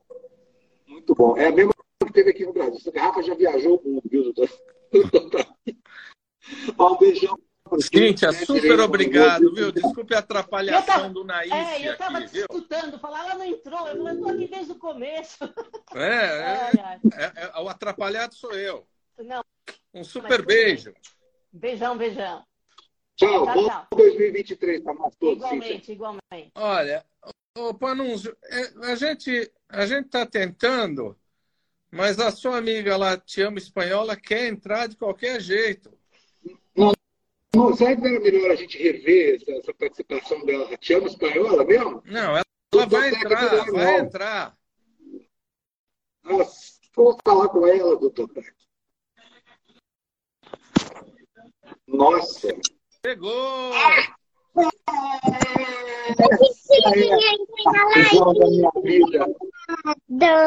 Doutor. Essa menina, essa menina é a razão da minha vida hoje. Ela é a melhor coisa do mundo, muito melhor do que filho e tudo, viu? Ela parece a, a mãe, ela parece a mãe. Ela é conta exata, tem um gênio do pai. Ela está na casa do pai, ela vai ficar bravo que eu estou falando isso aqui, o Max, mas não tem um gênio dele aí, tudo recessivo. Né, Manu? Mano, fala, fala, fala do seu avô, fala um defeito do seu avô, porque todo mundo até agora só elogiou o seu avô. Não tem nem um defeito, ele é perfeito. Ah, meu Deus, esse é o seu defeito. não, essa aí não, essa eu não acho defeito, não. A única coisa que, que é um defeito é só ele, é ele não. É, a única coisa é ele parar de brilhar. Só isso. Ah, Porque ele só isso, tá. isso, vai, isso é atávico, isso é difícil.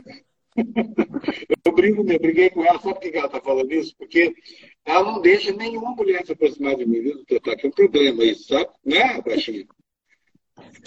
É. Porque ela vira um monstrinho. Mas eu acho um monstrinho lindo. Eu brinco um pouquinho depois não enche ela de beijo, né, baixinha? É. Um Manu. Beijão pra você. Beijo. Beijo. Tchau. Beijo, tchau. Tchau. Beijão pra você. Nossa, coisa boa. Fábio, eu fiz aqui um Essa é a Sua Vida, porque você merecia, tinha um monte de gente querendo te ver, mas então você me deve agora uma entrevista como ele for, porque tá cheio de coisa aqui é, para a gente conversar. Tem um monte de jornalista amigo seu sendo mandado embora. Outro dia o Marcos Rummel falou para mim disso, o Gélio de Freitas. Eu sei que você também está preocupado com a posse do nosso presidente, você está falando isso todo dia, né? Mas vamos Muito. marcar logo a seguir aí da posse do Lula para eu te fazer uma entrevista, porque você tem muita coisa para contar para as pessoas. A hora que o senhor quiser, a hora que o senhor quiser. Só para mim é uma honra, um prestígio, ainda mais depois dessa, dessa, dessa super live aqui, tipo essa sua vida, sou seu vendedor. Então, quando, quando você quiser, pode contar que eu venho. Olha. Eu só queria dizer uma coisinha com relação à posse do Lula. Eu, eu tenho dito na TV Democracia tá, que, que eu sou contra esse desfile em carro aberto. Uhum. Não sei se deveria nem desfilar pelas planadas, talvez cancelar a parte pública, porque eu sei que o Brasil tem direito a uma festa. Eu tenho, tenho meditado muito sobre isso. A Alemanha nazista custou 60 milhões de vidas para o mundo na Segunda Guerra Mundial. Pode ter custado até 80 milhões. Ninguém sabe quanta gente morreu por causa daquele desatino do Terceiro Reich. O Bolsonaro é reencarnação do Adolf Hitler. Então, a gente conseguiu se livrar dessa ameaça com 60 milhões de votos. Para cada voto que derrotou o Bolsonaro, foi uma vida na Segunda Guerra Mundial. O, o, o, Lula precisa começar a governar, não é porque eu gosto dele, não é nada disso, não. É porque ele representa a nossa chance de superar essa restauração do neonazismo. Então, assim, é muito importante. As pessoas precisam experimentar de novo um país em que o, o governante tenha sensibilidade humana, que tenha é, um pouco de visão ética da vida, que respeite um pouco o meio ambiente, que tenha pena de quem tem sede, porque tem 1 milhão e 600 mil pessoas lá no Nordeste que estão sem água, por vingança desse miserável que está no presidente da República. Né? Tem gente no Brasil passando fome que ele tratou, é, ele, que ele só considerou na hora de comprar o voto. Considerou da maneira mais objetiva, considerou como sendo gente que se corrompe pautada pela fome, pela necessidade metabólica. É por isso que o Lula precisa começar a governar e a gente precisa desse saudável e vivo.